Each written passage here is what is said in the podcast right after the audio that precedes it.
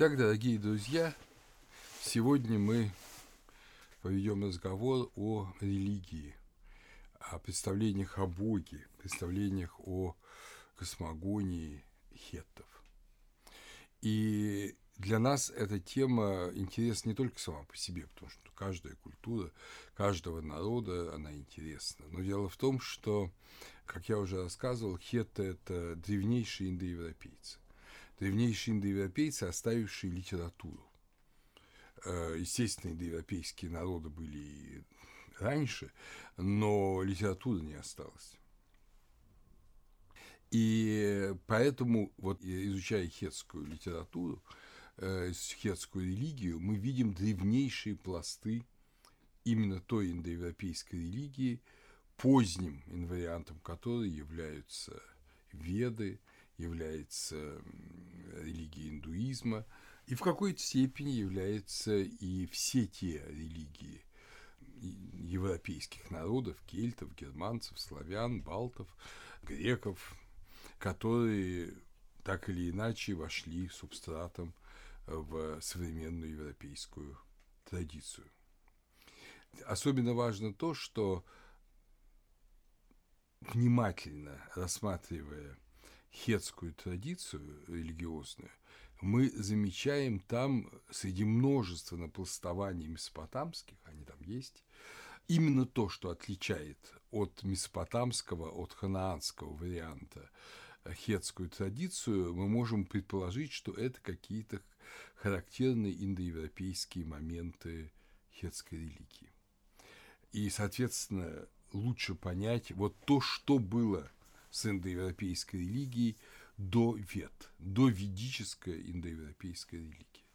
Вот в этом бесконечная ценность хетской культуры. Кто-то меня может спросить, а почему до ведическая? Ведь некоторые говорят, э, сами индийцы говорят, что веды им там много тысяч лет, там намного больше, чем государству хетов. Понимаете, если бы так, то тогда бы хеты принесли с собой ведическую традицию. Но когда мы внимательно смотрим, мы видим, кроме некоторых, я бы сказал, проэлементов, из которых родились и веды, и родилась хетская религия, вот эти проэлементы как раз очень интересны, мы их будем рассматривать, кроме этого ведической никакой традиции у хетов нет. Значит, мы можем я, довольно ясно обозначить, как я уже говорил, вот эту верхний предел. То есть ведическая традиция сформировалась после того, как сложилась, пришла в Малую Азию хетская традиция, а хеты пришли в Малую Азию и, соответственно, оторвались от индоевропейского корня где-то в второй половине, в конце третьего тысячелетия до Рождества Христова. А уже в примерно 1500-1700 годах до Рождества Христова мы имеем падение государств инской цивилизации, Маханшадару, Харапа и иных, и масса в ведах аллюзий вот этого завоевания э, государств э, и городов э, индийской и протеинской культуры. Соответственно, ведическая традиция сформировалась между 2200 примерно годом до Рождества Христова и 1700 годом до Рождества Христова, в эти полтысячелетия примерно. Ну, может быть, рамки немножко можно будет подвинуть вглубь, но только немножко. До двух с половиной тысяч лет до Рождества Христова. Э, вот это очень важно. И мы об этом говорили, а теперь посмотрим на саму хетскую религиозную традицию. Различные ученые различно трактуют то, как она сформировалась. Некоторые говорят о доминирующем влиянии предшествующих хетам малазийских народов, в том числе хуритов, э, хатти, народа хатти, и семитских народов Сирии и Месопотамии. Некоторые говорят о том, что доминировала, разумеется, хетская традиция, которая пришла как индоевропейская традиция, и только потом она шлифовалась и видоизменялась. Вся проблема заключается в том, что месопотамскую и вообще семитскую традицию мы знаем неплохо, А вот э, кавказскую, так называемую древнюю кавказскую традицию, это религию адыго-абхазских народов второго тысячелетия, мы совершенно не знаем. Письменности у них не было. А письменность э, хатти, скажем, не расшифрована до сих пор. Поэтому нам не с чем сравнивать, кроме Месопотамии. Но я исхожу из э, презумпции, в отличие, скажем, от крупнейшего русского специалиста в области религии и языка и литературы Малой Азии, это Вячеслава Всеволодовича Иванова, которого я очень уважаю, считаю крупнейшим ученым, и его книга, кстати говоря, переводов древних литератур Малой Азии «Луна, упавшая с неба». Э, я ее всем рекомендую, переводы прекрасные. Э, но он исходит из точки зрения того, что хетты в основном адаптировали автохтонную, ну, в частности, хуритскую традицию. Мне кажется, что это маловероятно. Вот судя по энергии индоевропейских народов, которые они приносили во время завоевания, они несли много своего. Они могли адаптировать имена, названия, действительно, но поскольку они сохранили язык, конечно, они сохранили определенные формы, определенные религиозные установки, и мы их сейчас с вами увидим. само имя Бог древнее. Сиуни, Сиуни, Сиу, конечно, это где-то очень отдаленные формы и э, Деос, Део, Теос, это древняя очень индоевропейская форма – в надписи царя Анитасы, то есть это 18 век до Рождества Христова, одна из старейших хетских надписей, э, мы читаем «Сиус нус» – «Бог наш». Кстати, одной из особенностей именно хетов то, что они не любят или не очень любят э, давать богам личные имена. Предпочитают говорить о них описательно – и если есть личные имена, то это уж точно вот имена месопотамско-хуритские, которые добавляются. И дело в том, что есть немало билингов, текстов, которых есть и на хатти, и на хетском языке. Вот на языке хатти есть личное имя, на, на хетском языке часто описательное имя Бога. Э, скажем, может показаться, что есть понятие «бог Луны», по-хетски «алма», но если мы посмотрим индоевропейские аналоги, это Тохарский Ярм, Мера, древнеисландская Рим, счет. Теперь обратите внимание, что наиболее близкие аналоги слову Алма максимально разнесенные индоевропейские сообщества. Тахарское – это Западный Китай, Синьцзян. А да исландская, ну понятно, что такое Исландия. Таким образом, вот эти маргинальные сообщества индоевропейские сохранили те же древние корни, что и э. Но мы видим, что оба понятия Луны совсем не Луна, а мера. Счет, мера, потому что Луной, лунный счета, Луна определяет счет дней, счет месяцев во многих культурах очень. И, видимо, у хетов тоже, и у древних индоевропейцев. И поэтому это инсказательное слово. То есть не называют имя Бога. А но когда говорят слово счет, мера в контексте божественном, имеют в виду Бога, которого образом является Луна. Ну и можно много продолжать разговор на эту тему, но я хотел бы сразу же перейти к космогоническим текстам, и мы таким образом сразу почувствуем особенность и вот этой хетской традиции. Ну, как я уже говорил, книга Вячеслава Всеволодовича Иванова называется «Луна, упавшая с неба». Это не случайное название, это название небольшого, но очень яркого, характерного текста, вообще, надо сказать, все эти тексты, почти все, происходят из э, Хатусы, из библиотек Хатусы, то есть э, столицы хетов. И они все э, находятся в диапазоне 1800-1200 лет до Рождества Христова. Большинство этих текстов находятся в музеях Стамбула и Анкары, но это просто Турция, это Турция ведь э, Хатуса, а меньшая часть в замечательном Пергамском музее Берлина. И вот сам этот текст «Луна, упавшая с неба» очень небольшой текст, но опять же характерный. Сам Вячеслав Всеволодович Иванов считает, что это описание лунного затмения. Я, по правде сказать, считаю совершенно иначе. Сейчас мы подумаем, о чем идет речь. Итак, вы помните, что у хетов не любят личных имен. Да, а это билингва. То есть этот текст дан и на хатти, и на хетском языке. Бог Луны, у хати кашку, Бог Луны упал с неба. Он упал на Киламал, но никто не заметил его. Бог грозы – это у Хати Тару, у хуритов Тышуб, э, бог бури, послал за ним дождь и бурю так что ужас объял его. Хапанталия, Хатти Хапантали, пошел и занял его место. Камеусепас увидел, что упало с неба и сказал, «Бог Луны упал с неба, он упал на Киламар». Вот, собственно, маленький кусочек. На самом деле, если мы посмотрим индоевропейские аналоги, падение Луны и то, что она прошла незамеченное, затмение, конечно, было бы замечено.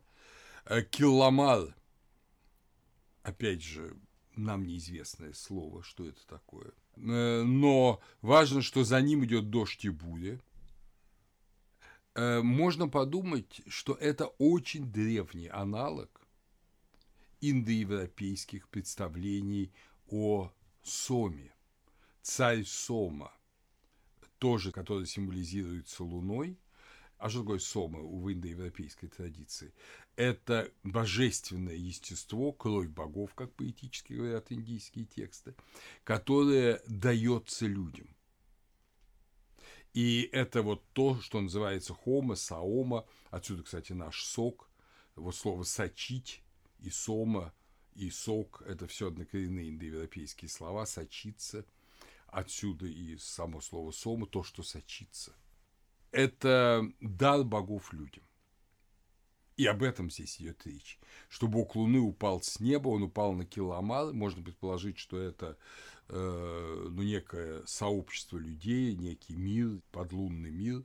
И за ним было послан дождь и буря. Когда мы с вами будем говорить через много лекций о учении о пяти огнях в Индии, мы узнаем, что второй огонь – это именно когда на боге в жертву приносят на небе царя Сому, и он в виде дождя и бури, и молнии по ржании попадает в наш мир.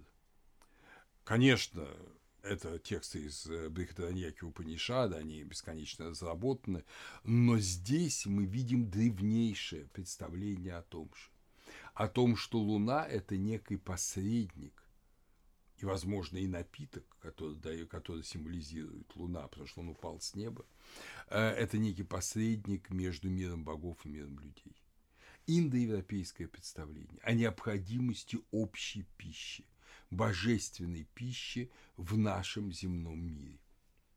Если традиция Месопотамии – это в первую очередь принесение в жертву себя Богу для соединения с Богом, и отсюда гибель Думузи, да, то индоевропейская традиция иная. Первый ее аспект иной. Это то, что боги дают себя людям, дают себя людям вкушать, ясти. И эта вот э, традиция дара божественного запечатлена, может быть, в этом маленьком но важном фрагменте. Поэтому он остался... Вообще все, что мы сейчас читаем, это не детские сказки. Это царские и жреческие архивы Хатусы. То есть э, Багаскёя, да, то есть это тексты, которые были очень важны и очень нужны людям, очень серьезным людям. И вот здесь, мне кажется, в этом кусочке, который до нас дошел, текст, конечно, повреждены очень сильно, до нас доносится вот эта идея, и уже новая идея о том, что боги собой жертвуют людям. Помните, в 90-м гимне 10-й мандалы Ригведа говорится о том, что жертвую боги пожертвовали жертве.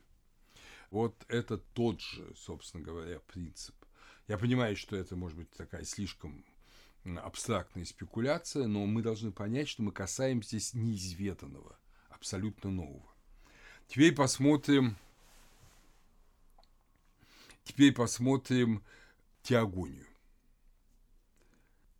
Опять же большое отличие. В Месопотамии творение мира завершает теогонию. Вы помните, что последнее поколение богов, да, э, Энлиль или Мардук э, в Вавилонии, э, побеждая Тиамат, творят из Тиамат мир. Вот эта идея того, что сначала поколение богов, битва между ними, потом творение мира. В традиции хетов, в традиции греков, наоборот. Мир создан, и идет борьба за власть над ним поколений богов друг с другом. То есть другой образ, и мы видим, что этот образ отчасти передан Гесиодом в его идее в теогонии смены веков. Золотой век, да, серебряный век, но всюду присутствуют люди, блаженные люди, но все равно люди. Значит, э, борьба поколений богов, там, Урана, Кроноса, Зевса, происходит на фоне человечества. Совершенно другой, чем в Месопотамии образ. А о чем это говорит? Тоже очень косвенно, очень отдаленно. Это говорит, дорогие друзья, о том, что человек – важный элемент этого теогонического процесса, процесса борьбы за власть.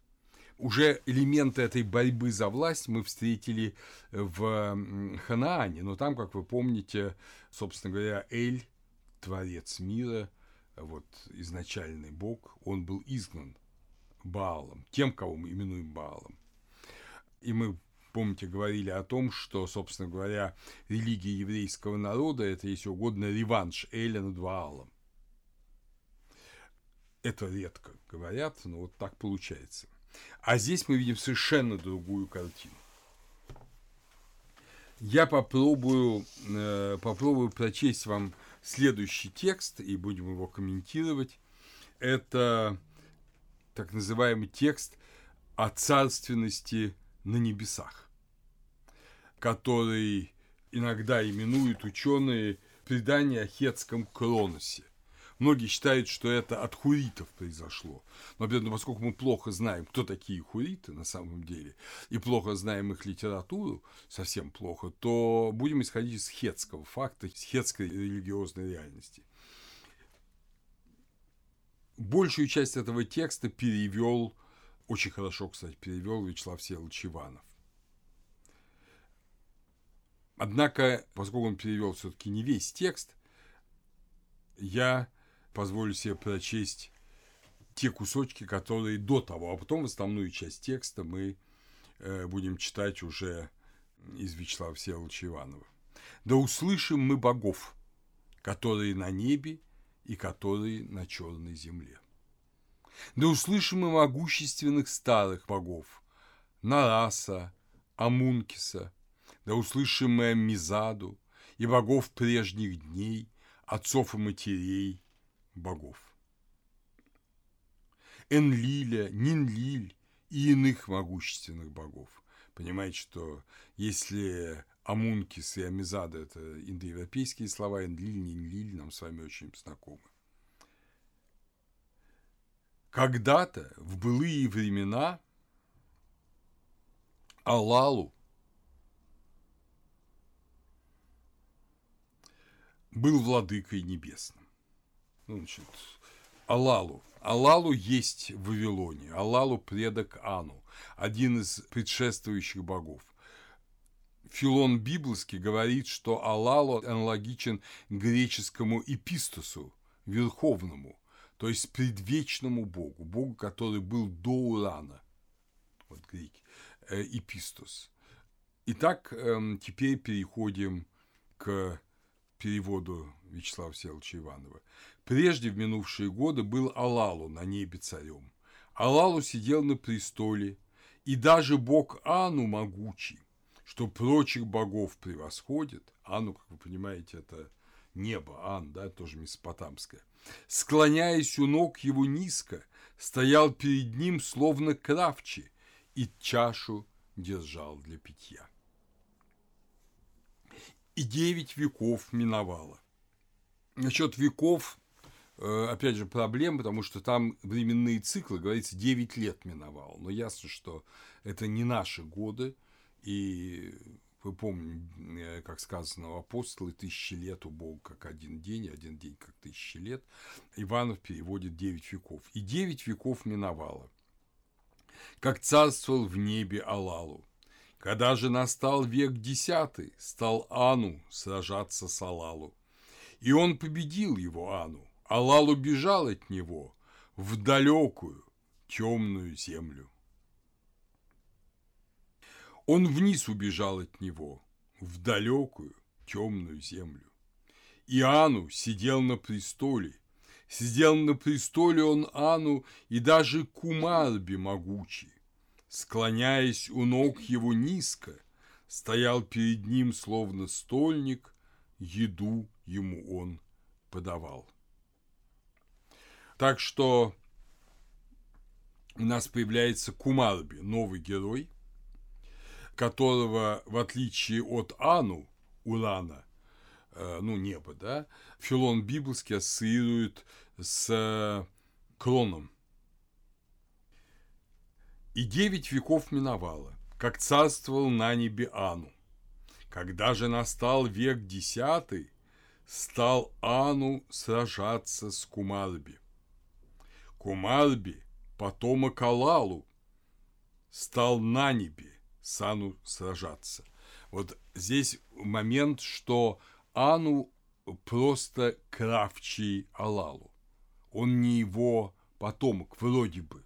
Хотя на самом деле, конечно, потомок. А Кумальби прямо назван потомком Алалу. Иногда его даже называют сыном Алалу. но никаких указаний в тексте на это нет. Тот взгляда Кумальби не вынес – но он ускользнул от него. Он Ану бежал от Кумарби, как птица, взлетая на небо. Кумарби его настигая, схватил его за ноги крепко. Вниз с неба он Ану стащил, за пятку вообще, на самом деле, буквально за пятку.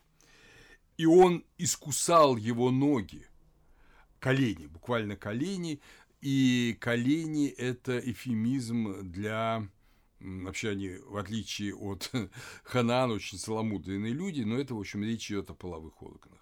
Они их не называют впрямую, потом вы сейчас увидите, их называют мужская сила. То есть хетты очень такой народ, не любящий эти все вещи говорить. Итак, он э, искусал его в ноги, откусил его силу мужскую, и стала, как бронза литьем, она у Кумарби в чреве когда проглотил он Кумарби всю силу мужскую врага. То есть Кумарби, э, если вы помните, мы гадали, это тексты в этом месте повреждены угорицкие, было скопление, э, Баала скопил э, Эли или нет, то здесь совершенно ясно, понятно, что скопил. Оскопил. И это вот такой тоже важный признак того, что как бы Бог изначально сотворивший мир, он э, потерял креативную силу. Но смотрите, как дальше развиваются события. Кумарби радостно захохотал. Но Ану, к нему повернувшись, сказал ему речи такие. Ты радуешься, проглотив всю силу мужскую мою, но радуешься ты напрасно, я тяжесть в тебе оставляю. Во-первых, ты чреват отважнейшим, благородным, буквально, богом бури, ты шубом Зевсом. То есть, смотрите, вот этот э, половые органы, они дают, да? Я сейчас опять начинаю читать э, текст. Во-вторых, я невыносимо отяжелю твое чрево рекой Аранхахас. Это хуритское имя для реки Тигр, но одновременно это и божество. В-третьих, я отяжелю твое чрево благородным Тасмисом. Это спутник бога бури. Трех могучих богов насажу я в чреве твоем из семени моего. Ступай! Теперь остается тебе разбиться, ударься головою о горы, о скалы, о камни. То есть ничего хорошего нет. Когда Ану завершил свою речь, он взлетел на небо и скрылся. Из-за своего рта Кумарби выплюнул то, что у него было во рту, и то, что исплевал Кумарби, упал на гору Канзурас. Дальше лакуна в тексте, мы не знаем, что из этого получилось, но, наверное, что-то из этого получилось. А разъяренный Кумарби пошел в Непур. Опять мы видим накладка Непур, как вы помните, это шумерский центр, божественный центр Энлили, где обитает Энлиль. Ану после этого говорит Тишубу, богу бури, то есть своему фактически, да, сыну, который-то очень странно рожден, пребывавшему в чреве Кумарби, через какие части тела Кумарби лучше ему выйти на свет. Бог бури отвечал ему из чрева Кумарби, «Слава тебе, владыка мудрости!» Опять же, образ индоевропейский. Владыка мудрости, как вы помните, потом так э, звали Э, верховного бога зороастрийцев Ахура Мазда, владыка мудрости, Мазда, Манос, ум. Земля даст мне силу свою, небо славу свою, Ану свою мужественность, Кумарби свою мудрость, Нара даст мне свою, Напсара даст мне свою, то есть непонятно. Э, в общем, все силы собираются у бога бури. И кажется, кажется, из текста прямую это не сказано, Бог Бури обещает Ану отомстить за него. Дальше идет долгий разговор, очень плохо сохранившийся, откуда выйти Богу Бури. Он говорит, что откуда бы я ни вышел из Кумарби, я чего-то лишусь. Но все же он выходит и в конечном счете предстает перед Энки, Айяс, Айяс, перед Энки. Ану просит бога бури не свергнуть Кумарби. Два других рожденных Кумарби из мужской силы Ану бога присоединяются к нему. Кумарби не свергнут, и бог бури получает э, небесное царство. Тышу получает небесное царство. Э, вот, собственно, короткий достаточно текст, в котором мы видим, что идет борьба за владычество над миром, и в итоге не Ану уже лишенный креативной силы, но его всемощный сын таким чудесным, необычным образом зачатый и рожденный, он становится во главе мира, и он главный бог хеттов, и ему молится богу бури. Вот. Но понятно, что он не бог бури. Буря – это его образ, образ его силы. Он верховный бог, но он не бог изначальный между Тышубом, богом бури, да, будем называть его Тышубом по-хурицки, так будет короче, э, между Тышубом и Ану, в общем, огромная дистанция. Отношение Алалу и Ану вообще непонятно. Алалу больше не фигурирует. Но и Ану не изначальный бог. Алалу – это бог в себе, Ану, по всей видимости, тот, кто створит мир.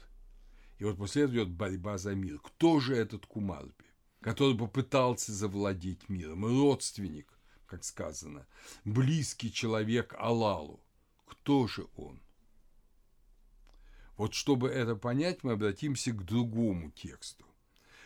Одному из самых крупных и самых важных текстов хетов – это песня об Улликуме. Опять же, этот текст полностью почти переведен Ивановым, но я все-таки не буду на этот раз пользоваться его переводом. Об отце богов, вымысливающем мудрость, о Кумарбе, да воспою я. Кумарби вымыслил зло и плохую судьбу для бога бури, для Тышуба. Вымыслил соперников для него. То есть Кумарби не свергнут, но он желает отомстить и желает восстановить свою власть. Идет классическая борьба за власть. Кумарби покинул город свой Уркис и возлег с громадной скалой, как женщина. Он возжелал ее, спал с ней и злил свое семя, мужскую силу, в нее. Пять раз он соединился с ней, десять раз он соединился с ней. Имбалури, посланец Кумарби, опять же, у каждого, каждого, как в Месопотамии, у каждого из вот божественных лиц в хетской традиции есть свой, ну как мы его называем, визирь, да, свой посланец, свой близкий такой бог, который у него, ну как его адъютант, да, скажем так. Имбалури, посланец Кумарби, Кумарби сказал ему, пойди к воде моря и скажи ей, должен остаться Кумарби отцом богов. Море отвечает, пойди и скажи Кумарби, почему в злобе хочешь ты прийти в дом мой? Страх обуял дом и напугал прислужников. Для тебя наколоты уже дрова кедровые, и яства уже приготовлены. Музыканты держат уже наготове музыкальные орудия свои. День и ночь, и так встань и приди в дом мой. Кумарби отправляется в море, в морской дом – опять же, образ и традиция вот этого, помните, моря, важное, как некого первого бытия. Помните, как в послании апостола Петра говорится о том, что первый мир был создан из воды и водою. Вот эта вот идея воды как первого начала мира, она присутствует и здесь. И эта вода, море говорит, приди ко мне. Кумарби и Инбалури пришли в дом моря и семь раз поднесли им чаши с вином. И Кумарби стал говорить своему визирю,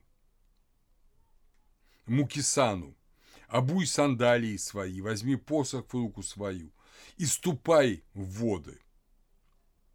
Он отправляется и докладывает, что скала родила сына Кумарби, и мать богов дала его на колени Кумарби и богини судьбы – Кумарби играет с сыном и хочет дать ему имя.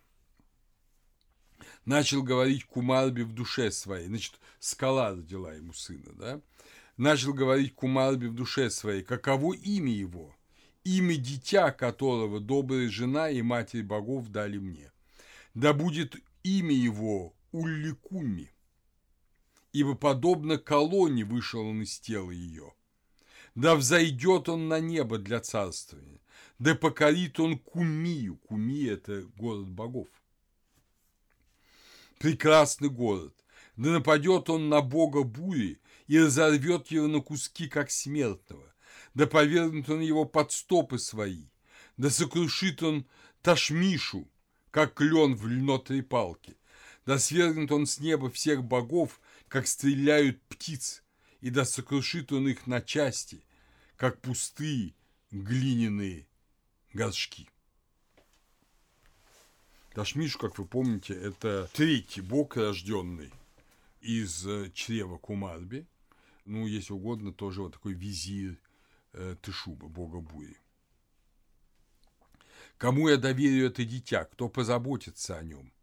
Солнечный бог не должен видеть его, не должен видеть его бог бури в Кумии, могучий царь. Они не должны убить его.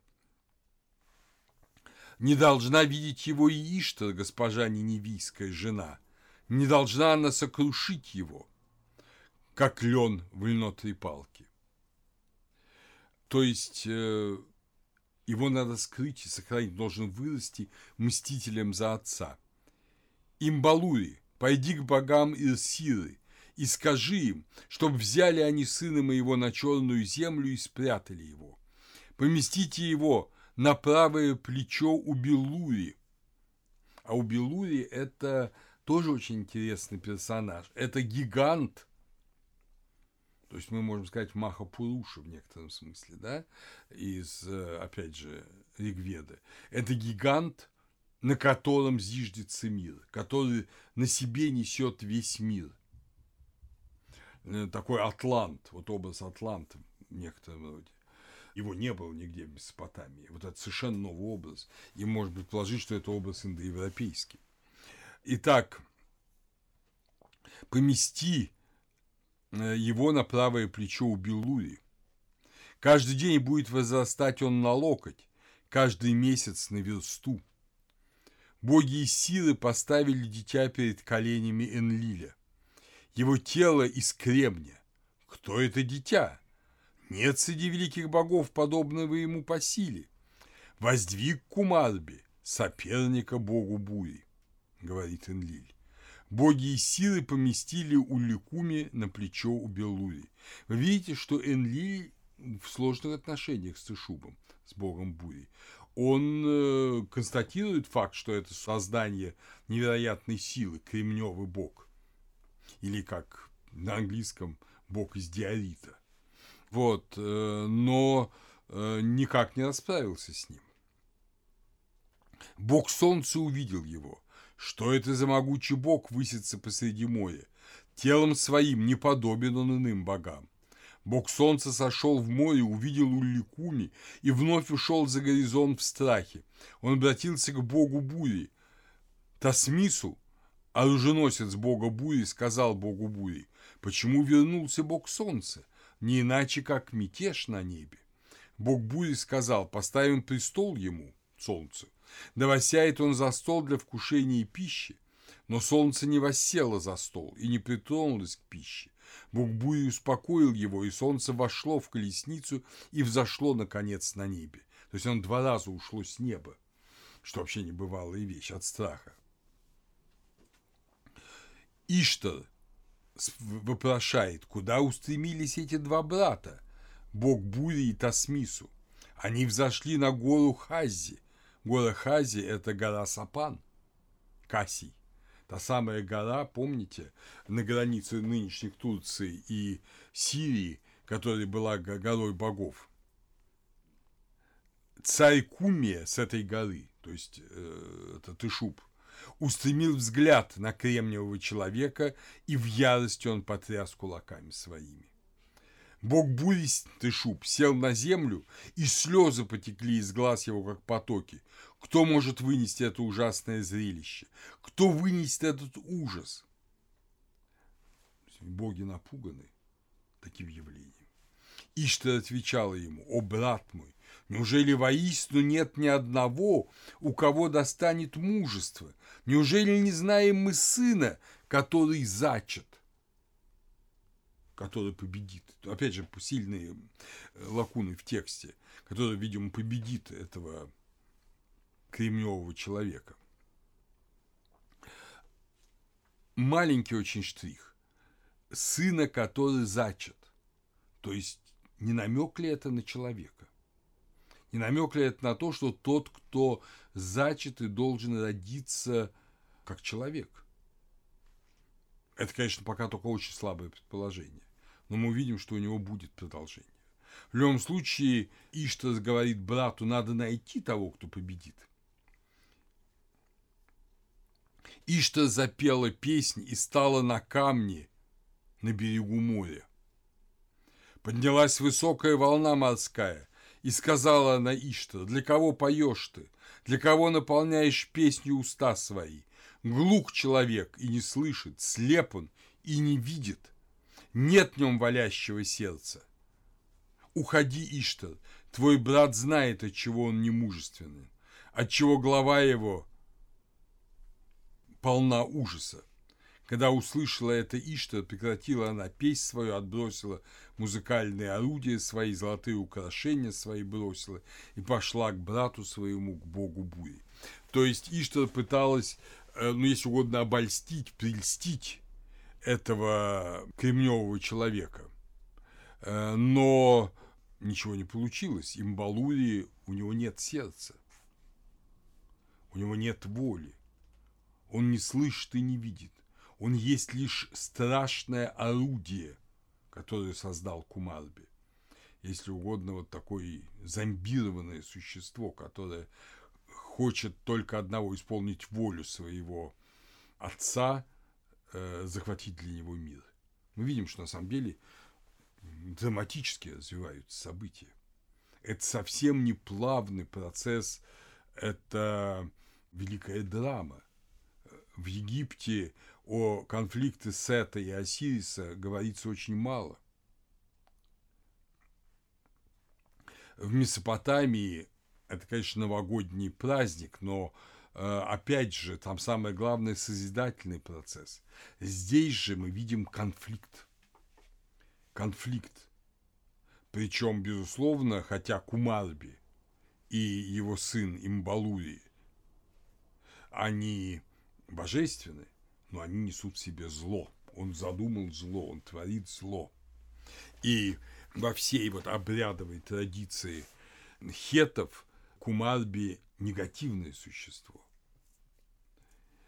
Бог объясняет Тасмису, что надо подготовить быков Сери и Телла, быков, в которых запряжена его колесница.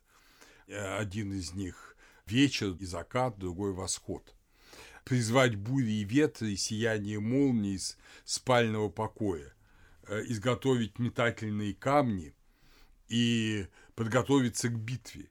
Взошел Бог бури на колесницу свою, а стаби и семьдесят богов взошли на колесницы свои.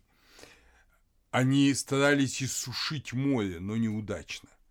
Еще более возрос кремневый человек, и небеса трепетали при виде его. Земля тряслась, а небеса свернулись, как одежда. Прямо апокалиптический образ. Возрос у Лекуми. Стоял он на черной земле, а рост его 1900 миль. Ну, какие-то очень большие единицы длины. И достиг он дворца Кунтара небесного. Девять тысяч миль был он высотой, и девять тысяч миль в обхвате своем. То есть некое совершенно гигантское существо, которое достигло неба. Опять же, помним строительство Вавилонской башни, когда люди решили построить башню высотой до небес. Вот здесь такая башня, низвергнутый Кумарби, соединившись со скалой, такую живую башню создал, которая достигла небес.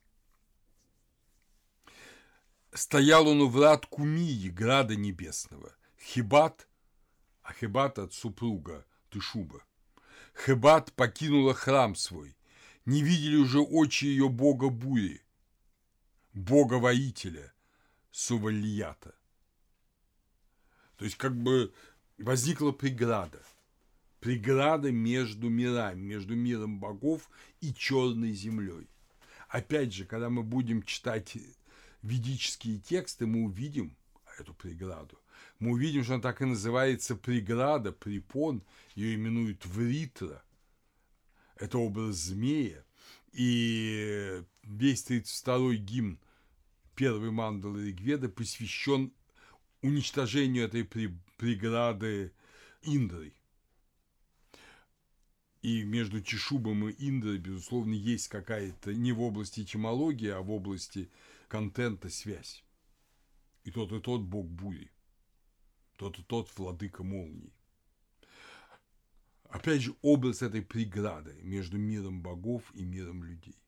Если в Месопотамии восстание людей, что они не хотят исполнять волю богов, о чем-то подобном говорят и египетские тексты, здесь говорится о том, что зло, а Кумарби это зло, создает преграду между землей и небом, между миром богов и миром людей и пытается вообще свергнуть богов. То есть мы опять же здесь видим вот эту силу, если угодно, сатанинскую силу, которая побеждает.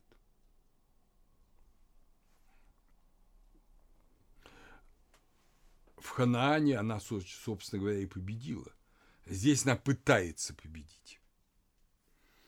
Хибат вопросил визиря своего, ну, свою ближайшую прислужницу Такити. «Не слышу я и не вижу я бога бури, сувлията и иных богов. Неужели Улликуми, человек из Кремня, победил супругу моего, могучего бога бури? О Такити, призови богов на совет, Неужели кремневый муж убил мужа моего, благородного государя? Принеси весть мне. Но не нашла дороги Такити к иным богам и вернулась в Хебат. Дело в том, что все дороги уже пресечены, уже преграды всюду. Уже выйти из этого города богов к другим богам нельзя. Вот до такой степени трагически развивается ситуация. Дальше большие потери в тексте. Но, видимо, Уликуми победил и не зверг бога бури Тышуба. В низком месте должен пребывать господин мой, пока не пройдут годы, определенные для него. Узнав об этом, Хибат упала с крыши своего храма, и если бы не поддержали ее девы-прислужницы, она разбилась бы. То есть вот трагические события нарастают, зло – побеждает не только в мире людей, но и в мире богов.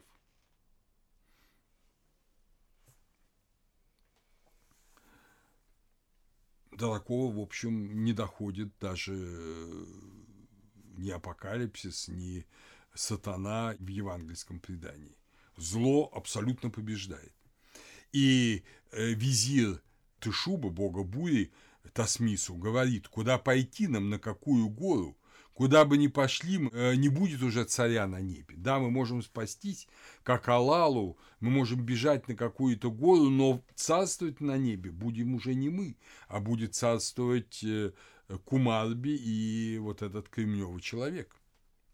Господин мой, продолжает Тасмису, вонми слову моему, склони ухо твое к речам моим, ступань и предстань пред Эа, Э, Энки, да, это, вы помните, акадское произношение. То есть, опять же, вдруг вступают боги Месопотамии в дело.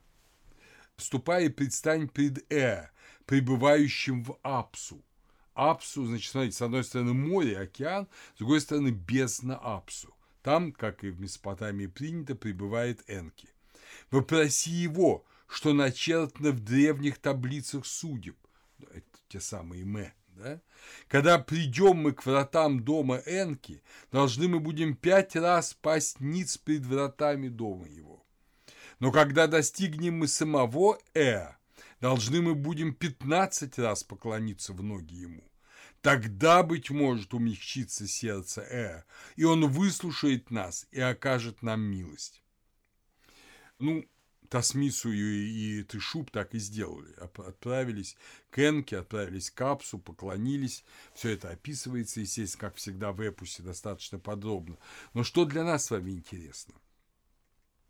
Что вот эти боги Месопотамии, Энки, потом сейчас вступит в роль Энлиль, Ану, это э, древние боги. То есть Узнав о месопотамской религии, Индаарии, Хетты решили, что это древнейший пласт богов. Да, эти боги отдыхают, потому что они сами жили уже в мире других индоевропейских божественных имен и образов, но очень хорошо узнав месопотамский, они решили, что это то, что было до того, то, что было до них, и поэтому в их религиозном сознании образовались пласты богов, древние боги и новые боги, если угодно, боги, ушедшие в инобытие, но активные все равно, и мудрые, и хранящие судьбы, и боги нового поколения. В некотором смысле эта же ситуация присутствовала и потом и в Греции. Вот мы видим э, здесь как бы культурные пласты не отвергают друг друга, но накладываются друг на друга. Это часто бывает. Даже в эпоху Ренессанса люди, остававшиеся христианами, там в той же Италии, ренессансные мыслители, профессора, они увлекались э, преданием Гермеса Трисмегиста, то есть Тота, всяческими представлениями о древних богах и древнейшей мудрости. Вот то же самое и здесь. По всем месопотамским традициям Энки созывает совет богов, как ты принято в Месопотамии, как вы помните, все решается на совете богов. И на совете богов Энки говорит Энлилю, а потом и у Белуи, который тоже появляется. Кумарби создал кремневого мужа, который стал преградой между небом и землей, преградой между святыми храмами и Хибат. Хибат – это супруга бога гром, но, естественно, нисходящая энергия божественная. Он стал преградой. У Белури, этот, помните, у Белури, это Атлант, этот гигант, говорит, когда они, то есть боги, воздвигали на мне небо и землю, а это было, видите, в незапамятные времена, задолго до этого восстания Кумарби, когда они воздвигали на мне небо и землю, я ничего не ведал. Эти угодно – это инертное основание мира. Когда они отделили небо от земли, рассекая их серпом, я об этом не ведал. А вы помните, кстати говоря, что Крона скопил урана именно серпом. Ныне немного болит правое плечо мое, но не ведаю я, кто этот бог, что стоит на нем. А на нем стоит, естественно, Улиакуми гигантский. Тогда Эо повернул плечо у Белури так, что, что он увидел кремневого мужа, стоящего подобно колонне на нем. Я напомню, колонне в 9 тысяч миль высотой и в 9 тысяч миль толщиной. То есть это целый мир. И Эа обратился к древним богам со словами «Внимайте, древние боги, вы, знающие древние слова». Откройте древние хранилища отцов и отцов отцов ваших. Снимите древние печати отцов, а потом вы навесите их снова. Возьмите древний медный серп, которым отделили они небо от земли. Отсеките им ноги Улликуми, кремневого мужа, которого создал Кумарби, дабы воинствовал он против богов. Тасмису был в ужасе от этой перспективы новой битвы, но Энки говорит ему «Ступай, будь вместе с сыном моим, ты шубом. Скорбит душа моя, вижу я очами моими тела моих человеков, как пыль распростертых на черной земле». Вот это особенно важная фраза. Она как бы одна тут прорывается в дошедшей до нас части э, предания о Уликуме, песня об Уликуме, но речь идет о человеках, о людях. Оказывается, что такие распростертые, как пыль люди? Это умершие. Что вот эта преграда, которую поставил Кумарби и кремневый человек, Уликуми, да, это преграда, она преграда между потоками жизни, которые изливаются от богов. Люди лишились этих потоков жизни и поэтому умерли и находятся вот все распростертые, как пыль на земле. И за них страдает Энки. Но Энки вообще страдает за человека. И говорит, что битву вы ведете не ради себя и не ради своей власти, но вы ведете эту битву ради людей. Опять же, речь идет не о красивой сказке. Представьте себе, что вот этот текст – это важнейший религиозный текст, ну, наподобие Евангелия, да, для хетов.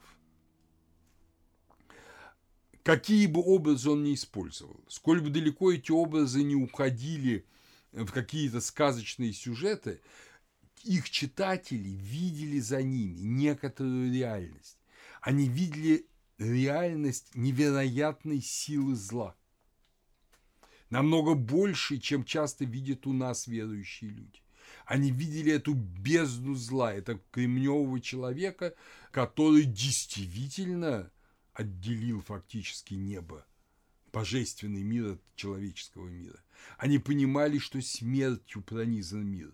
Они понимали, что они должны войти в победу над ним, чтобы самим не умереть вечной смертью. Мы здесь опять же видим, что роль человека не только, как в Месопотамии, символическая. То есть царь подобно Мардуку да, действует при творении мира. Или подобно Думузе соединяется с Инаной. А человек должен сыграть свою конструктивную роль во всем этом. И Энке говорит, значит, я вижу тела моих человеков, как пыль распростертых на черной земле. Ступайте и сразитесь с кремневым мужем. Да не высится он более, как башня. Тамису исполнился мужество. Он призвал иных богов, и они услышали клич его. Услышал и бог бури, царь Кумии, клич его – Собрались все боги, как стадо быков, взревели на Улликуме кремневого человека. Бог бури взошел на колесницу свою, с громами направил он колесницу свою в море, и обрушился он на Улликуме. Улликуми говорит ему, уймись, бог бури, все равно я взойду на небо и возьму себе царство, разрушу я Кумию и овладею домом Кунтары, не свергну я богов с неба. Вот в этих словах, которые он повторяет на самом деле дважды в тексте, в них, вот если угодно, программа зла. Программа зла – это полное уничтожение божественного мира. Зло вовсе не говорит о том, что будет царствовать только в тварном мире на земле, как иногда думают там у нас. Для хетов зло может победить даже вечный божественный мир, потому что зло – это такие же боги. Это в некотором роде это тоже дети Аллалу, потомки Аллалу, то есть э, первоначального бога, Эпистуса, бога в себе. И они мечтают зло сделать законом мира. Не добро, а зло сделать законом мира. Вот цель у Ликуми. И самое печальное, что э, на этом обрывается текст. Э, но из других там текстов, из фрагментов мы знаем, что Тышу победил Уликуми, отрезал ему ноги этим серпом, Уликуми рухнул в море, и боги воцарились на небе. Но задача человека постоянно помнить о силе зла. Вот, собственно говоря, таков этот замечательное предание о творении мира. Оно страшное. На самом деле, если его читать целиком, оно вот «Луна, упавшая с неба», там не все меня устраивает в переводе Иванова, но там перевод практически целый, и вы можете прочесть поэтическую форму, немножко стилизованную, ритмизированную, но, э, видите, я здесь где-то даю прямые цитаты, где-то пересказываю, но смысл вот такой.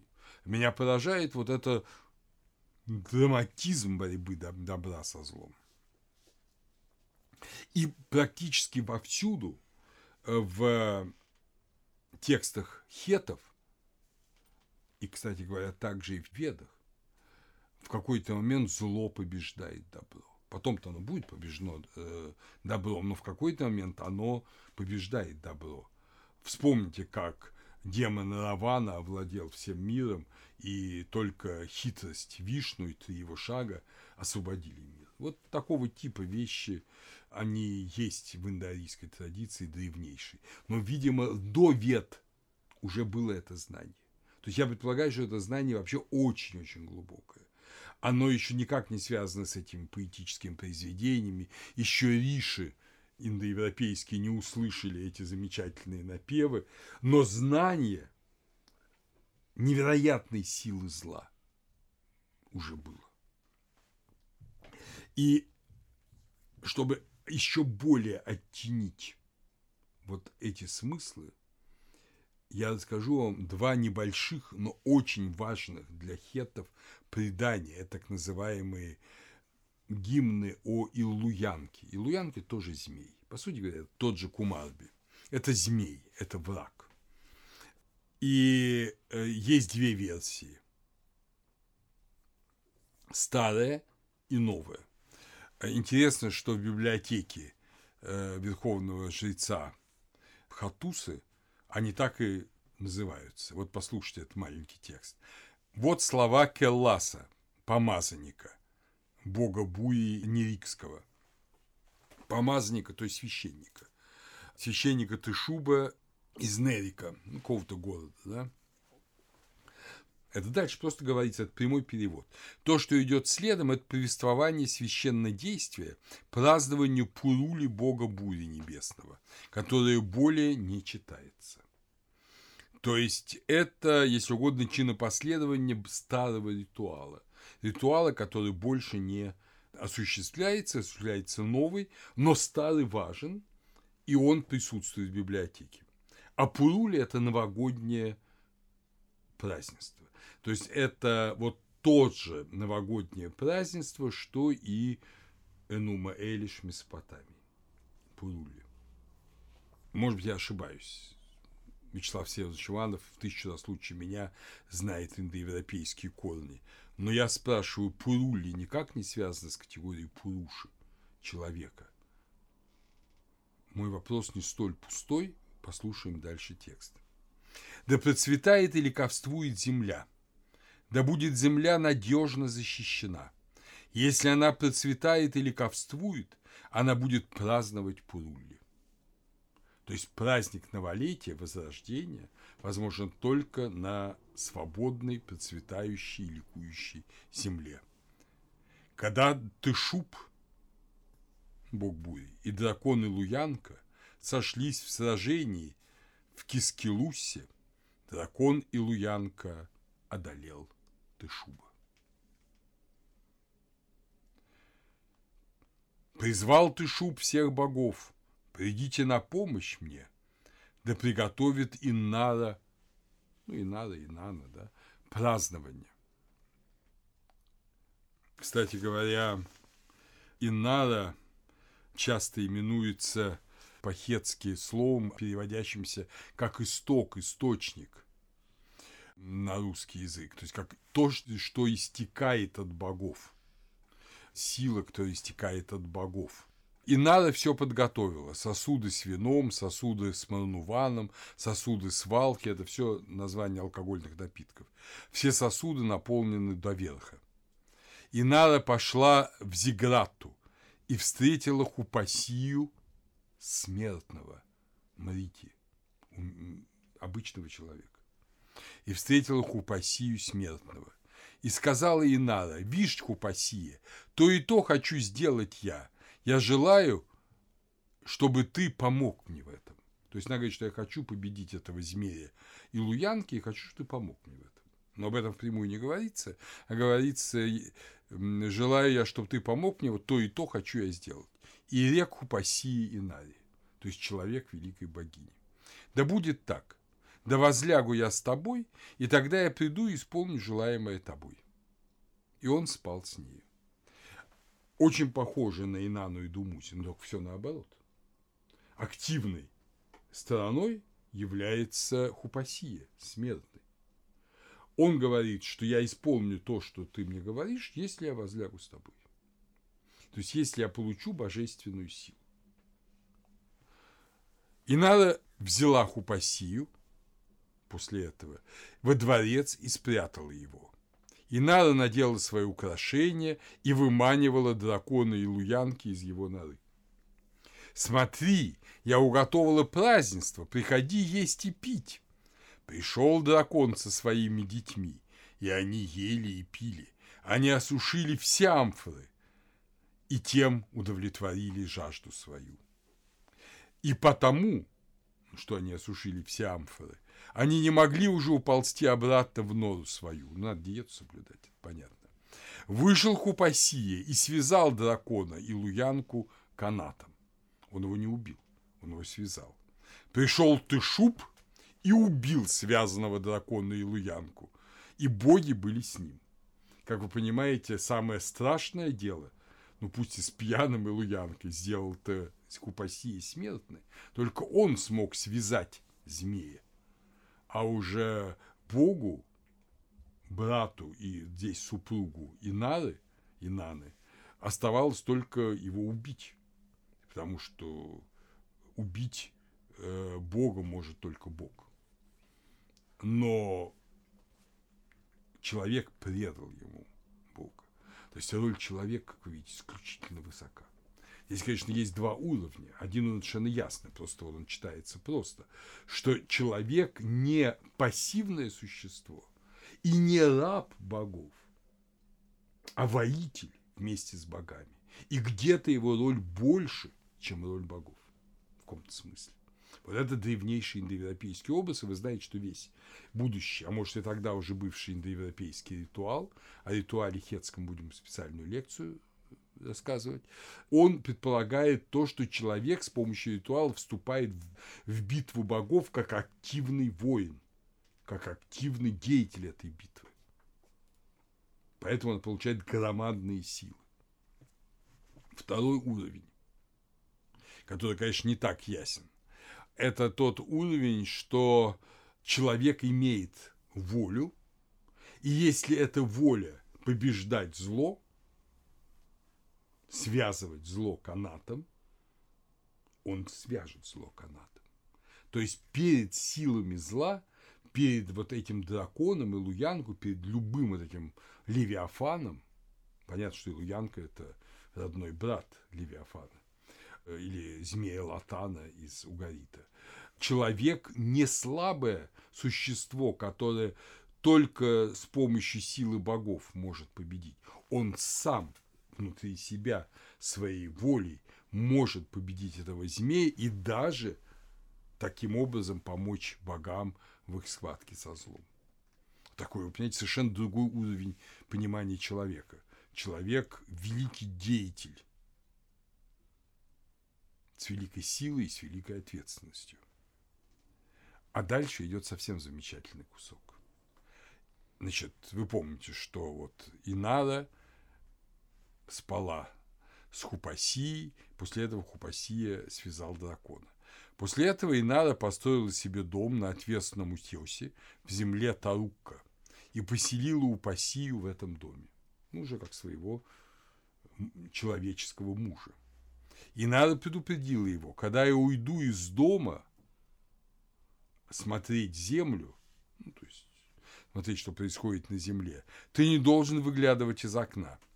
Если ты выглянешь, опять же, помним символ окна, если ты выглянешь, ты можешь увидеть свою жену и своих детей. Свою смертную жену и своих, естественно, смертных детей. Прошло 20 дней, как ушла Инана, и муж ее открыл окно и увидел жену свою и чад своих. Когда вернулась Инара после обхода страны, он начал просить ее, отпусти меня домой. Сказала Инара Хупасии, не должно было тебе открывать окно и в ожесточении она убила его. А ты шуб взрастил траву сахлу, траву печали, над развалинами дома. Человека этого постиг печальный конец. Инара вернулась в Кискилусу, а дом свой этот отдала царю. С этого времени мы празднуем Пурули, да будет сильна рука царя в доме Инары. Итак, мы видим, что царь – это никто иной, как этот самый Хупасия в доме Инары. То есть земной человек, который, опять же, священный брак соединяется с богиней, но который э, борется со злом и побеждает зло. Это совсем не несчастный Думузи, которого одолело зло. Это победитель. Но в отличие от Хупасии, которого постигла незавидная судьба, он не оглядывается назад. Как жена Лота да, оглянулась назад, превратилась в соляной столб, также и Хупасия, имея единство с Инарой, захотел вернуться в свою чисто человеческую семью. А этого делать нельзя. Уже человек, соединившийся с богами, должен жить в мире и богов, и людей – одновременно. Он не может бросить. Богиню не бросают, Бога не бросают, от Бога не уходят. Вот это удивительный образ. И еще более удивительный образ в новой версии этого предания Балуянки, которое тоже есть в этом же архиве. та, которая реально исполнялась на празднике Пурулли э, в XIV-XIII веке, то есть в Новом Хетском царстве. Опять же, начинает все с той же самой печальной ноты. Понимаете, вот это примерно то же самое, что вы сказали бы в Евангелии «Сатана одолел Христа». Или там «Сатана одолел Бога». Этого, естественно, в Библии нигде нет, ни в Новом Завете, ни в Ветхом. Но здесь именно эти слова. Дракон Илуянки одолел Тышуба. И взял его сердце и его очи. Опять же, речь о божественном мире, без сердца и глаз можно жить. Но как жить? Уже нет воли, нет сердца, нет воли, и нет видения мира, нет э, глаза, то, что дает нам связь с миром их тоже нет. Вы помните, у Ликуми именуют без э, глазом и не имеющим слуха. Вот теперь такой Тышуб, бог бури. Он бессильный. Он вообще сброшен на землю. И луянки правят миром. Змей правит небом. А великий бог бури сброшен с неба на землю. Но что происходит? Тышуб – уже без сердца и без глаз, взял в жены дочь человека-бедняка.